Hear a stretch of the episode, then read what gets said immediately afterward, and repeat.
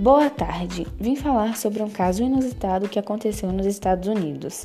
Homem procurado não gosta da foto divulgada pela polícia e sugere outra. Ex-modelo disse que, com a nova foto, chances de policiais britânicos o encontrarem aumentaria.